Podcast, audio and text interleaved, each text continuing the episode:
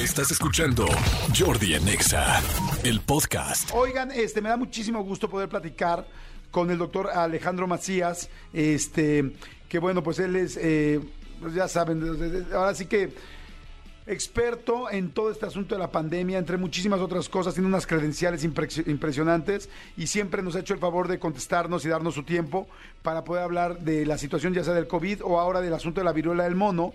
Así es que me da mucho gusto. Doctor, ¿cómo está? Bien, Jordi, aquí trabajando. ¿Qué me dices? Qué bueno, contentísimo de estar con usted como siempre. Oiga, doctor, ahora sí vamos a empezar con este tema porque siempre, ahora sí que siempre que veo las cosas serias, eh, busco tratar de hablar con usted. Este, ¿qué es la viruela del mono y qué tan presente está en México para que la gente nos vayamos tomando precauciones en caso que tengamos que hacerlo? La viruela del mono es, digamos que una pariente de la viruela ancestral aquella que mató decenas de millones, que diezmó a la humanidad prácticamente. Es un virus muy parecido que eh, no se erradicó cuando se erradicó al otro virus. Este virus, de hecho, viruela del mono es un mal nombre, porque en realidad esta viruela circulaba más bien en los roedores, solamente que se detectó por primera vez en los monos, pero de los roedores brinca a distintos mamíferos, entre ellos ahora al ser humano. Y es una viruela que, siendo menos grave que aquella que mataba a mucha gente, es seria en cuanto que da lesiones en la piel que suelen ser muy dolorosas, particularmente cuando están en los genitales, porque hay que decir que aunque esta es una enfermedad que se transmite por contacto de piel a piel, cualquier contacto de piel a piel puede hacerlo, cuando una persona tiene muchas relaciones sexuales con parejas diferentes, su riesgo pues se va incrementando. Y entonces, en este momento se está comportando casi, casi como una enfermedad sexual, sin serlo. Porque lo que necesitas es un contacto de piel a piel. Y no cometamos el mismo error que cometimos con el SIDA, que decíamos que es una enfermedad de homosexuales. No, es una enfermedad que puede tener cualquiera. En este momento, hay grupos de riesgo, que son la gente que tiene muchos contactos sexuales, por simple y sencillamente por una probabilidad.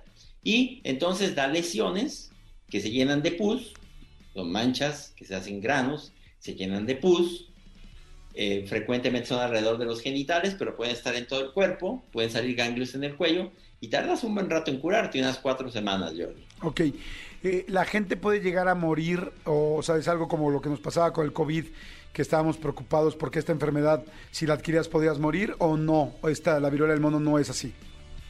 Sí, qué bueno que preguntas eso. Mira, sí se puede uno morir de eso, pero no, esta epidemia no tiene el calado de la pandemia de COVID-19. ¿eh?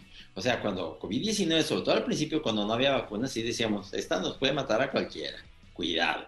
No, la viruela del mono, aunque llega a ser muy dolorosa, muy problemática, latosa, tarda más en aliviarse, no suele ser grave. La mortalidad es abajo del 1% en, en los países occidentales. Es un poco mayor en el África, pero es menor del 1%. Em, no la minimicemos, sin embargo. Por un lado, hay que ser ecuánimes. Primero, no caigamos en pánico. Esta es una enfermedad que por desgracia está creciendo, va a haber muchos casos, pero también no tiene el calado esto de una pandemia como la de COVID-19. O sea, en, el peor de los casos, muchos la van a sufrir, pero no, no, no es algo mortal. De hecho, los pacientes que se están hospitalizando en todo el mundo se están hospitalizando no por gravedad, que la puede haber, pero más bien se están hospitalizando para control del dolor, porque cuando las lesiones, las lesiones están alrededor de los genitales o alrededor del ano, pueden ser muy dolorosas. Este, ¿cómo se cura? Sola.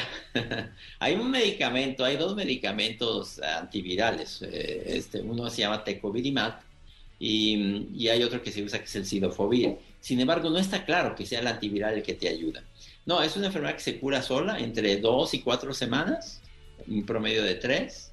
Las lesiones se hacen costras, las costras se caen, frecuentemente dejan cicatrices, sobre todo si la tienes en la cara, te dejan una cicatriz pues fea, porque ahí estaba la costra, eh, y te curas al 100%, en la inmensa mayoría de las veces.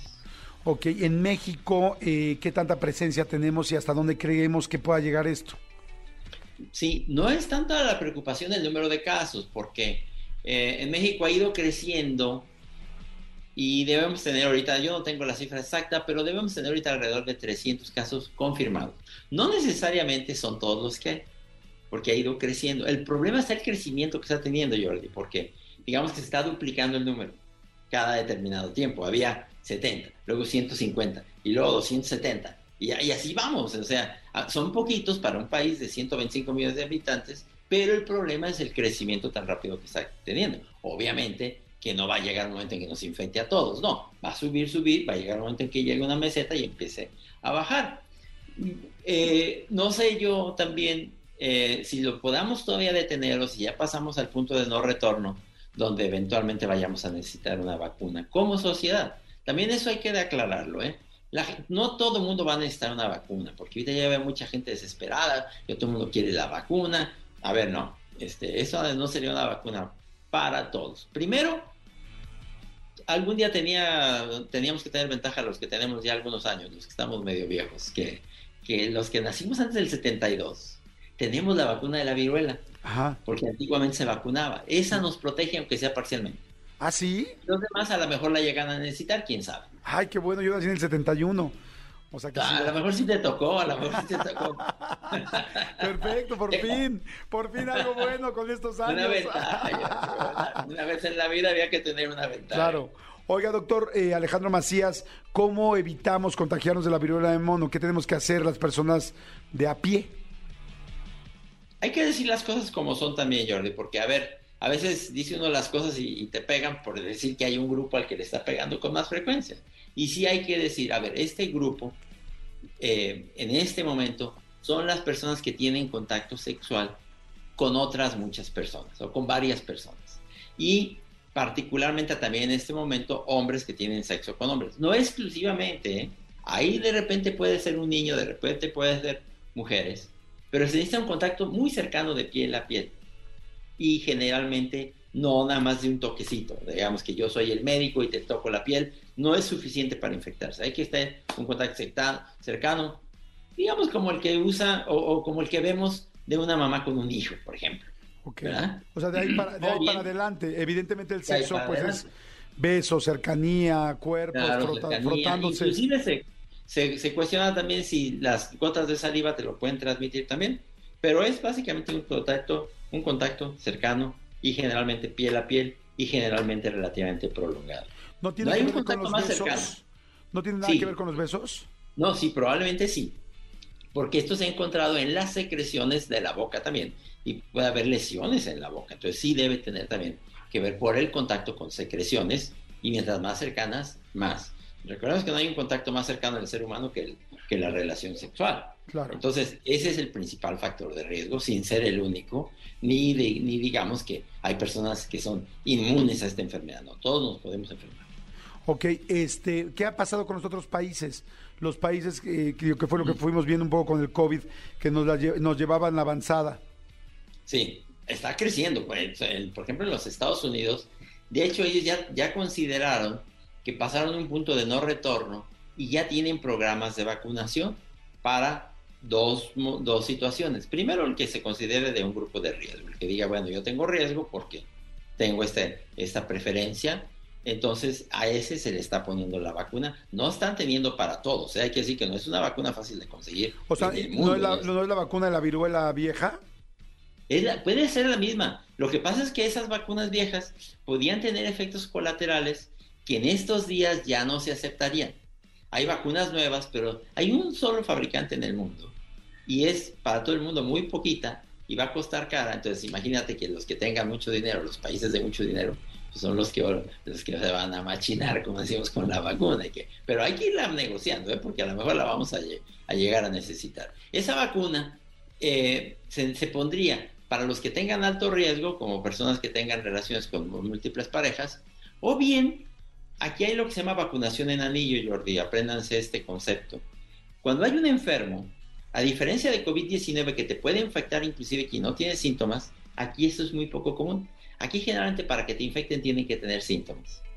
Y entonces cuando ves una persona enferma, se vacuna a los que estaban alrededor de él y la vacuna hace efecto antes de que llegue la enfermedad. Es lo que se llama vacunación en anillo y es la que se está haciendo en este momento en los Estados Unidos para muchos grupos. Ok, bueno, entonces este, yo creo que nos quedamos mucho más tranquilos con esto y como no, no hacerlo menos, pero sí estar pendientes, sobre todo con los contactos sexuales o muy cercanos, tipo una madre a un hijo, para saber qué abrazas, qué besas, qué te le besas el cachete, el cuello, o sea, alguien así de cercano, pues así se puede pegar. ¿La parte genital se pega precisamente teniendo sexo? Sí, sí. Y de hecho, a ver, de todas las lesiones que puede haber, porque hay lesiones en la cara, en el tronco, pero las lesiones más dolorosas con mucho de, ponerte en un grito son las que están en los genitales y alrededor del ano. ¿eh? O sea, eso hay que entenderlo. Por eso se insiste, porque esta enfermedad, digamos, a diferencia de la gonorrea o del VIH-Sida, no se previene con el condón, con el preservativo. Ah, ok. Sí, porque está todo, todo la otra parte del cuerpo que se está, está estretándose por muchos lugares y es piel a piel. Entonces, eh, digo, si alguien va a tener una relación fortuita, entonces sí que use el condón de todos modos, pero eso no te va a evitar el, contagio de viruela del mono. Por eso hay que insistir en que en estos momentos, en países como México, Estados Unidos, eh, eh, España, Portugal, Francia, donde hay en este momento una buena incidencia, eh, se limite el número de parejas sexuales en todo lo posible. Una pregunta, ¿el papiloma que está también tan fuerte, sí se eh, cuida con un condón o no? O sea, ¿sí se previene con un condón? Ese, mira, parcialmente, digamos. Eh, el papiloma se, se, puede transmitir con mucha facilidad. Y también, es, fíjate que se parece que bueno que sacas ese ejemplo, ¿eh? porque la transmisión, tienes buena intuición, la transmisión se parece, digamos, a la del papiloma, que es piel a piel y, la, y, el, y el condón no necesariamente evita que te peguen el papiloma. Ok. Oiga, doctor, pues ya aprovechando el viaje, estoy platicando con el, doctor Alejandro Macías, este, yo ya veo muchos países donde ya se canceló el cubrebocas, hablando del COVID, donde ya no están usando el cubrebocas, ni siquiera en las líneas aéreas de algunos de algunas naciones, como Estados Unidos, por ejemplo. Este, ¿Cómo vamos aquí en México y qué tanto tiempo más lo tendremos que usar? Mira, vamos bien ahorita, Jordi. Vamos de bajada de la variante BA5. No sé si han oído hablar de ella. Cuando escuchen BA, quiere decir Omicron, ¿verdad? Entonces, BA5 es Omicron 5. No ha habido en este momento en todo el mundo ninguna otra variante que sea capaz, digamos, de derrotar a BA5, porque aquí ha sido como una lucha. no sé si ya lo percibieron. Que cuando entra una variante derrota a todas las demás y las demás ya no vuelven a salir. ¿Qué se necesitaría para que tuviéramos otro pico? Ya vamos de bajada, francamente. Y si tú lanzas la, curva, terminaremos en agosto. Y ya habrá, casos a cuentagotas, digamos. Y en eso vamos bien. ¿Qué se necesitaría para que hubiera otro pico? Que hubiera otra variante capaz de derrotar a BA5 en el mundo, solamente en este momento, en, algunos países como Japón, sobre todo en la India, hay una variante nueva que es BA275, que parece capaz de derrotar a BA5. Y sin embargo, cuando, donde ha entrado, por ejemplo en la India, ha entrado muy despacito y haciendo relativamente poco daño. Sí es capaz de derrotarla, pero entraría muy lenta. Entonces las perspectivas son buenas y sin embargo, todavía esto no se acaba. Yo creo que el mensaje tiene que seguir a ver ya corrimos un maratón, no te salgas en los últimos 100 metros a agarrar un taxi. Este, de todos modos, usa cubrebocas en interiores. Eh, ventila los espacios cerrados, evita los tumultos de personas todavía. Si no tienes tus vacunas, vacúnate. Ese es un mensaje que hay que seguir. No pierdes nada, eh, porque esto no se ha acabado, la pandemia no se ha terminado.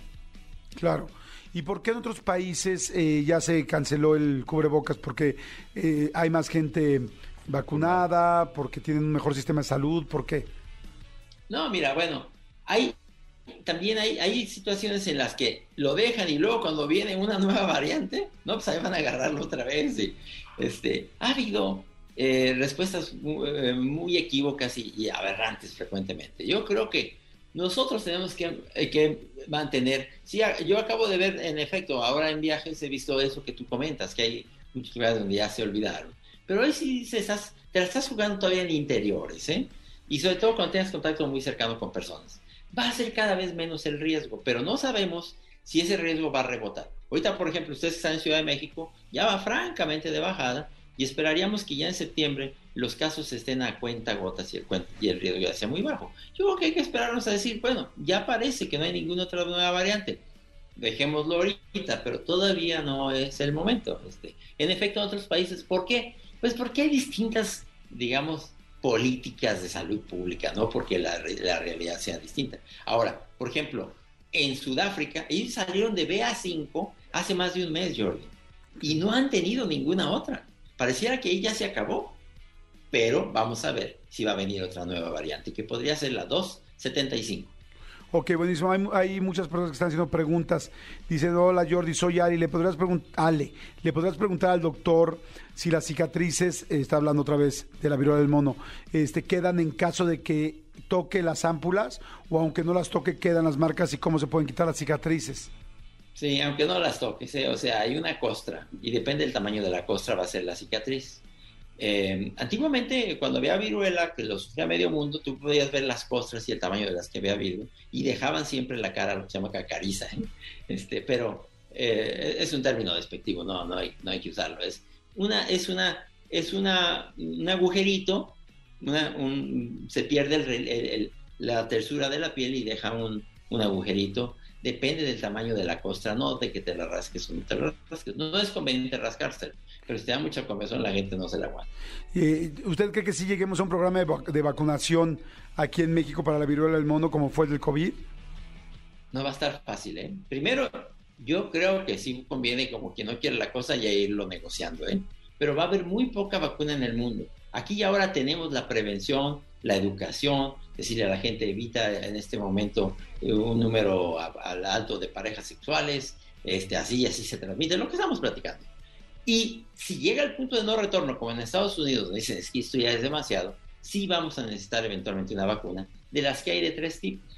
Primera generación, la viejita, la que se usaba, la que te pusieron a ti y a mí muy probablemente, la de segunda generación, y hay una de tercera generación que es muy segura, y esa es la que hay muy poquita en el mundo, es cara y la produce un solo laboratorio en el mundo y pues se la van a quedar seguramente ahorita los países europeos y los que tienen mucho dinero para comprar. Nada más ya para terminar, dice eh, Jordi, le puedes preguntar por favor al doctor Alejandro Macías, eh, ya estoy vacunado, este, o sea, lo vacunaron del varicela, aún así me puede dar esta, la del chango, dice. Viruela. Claro, no. viruela.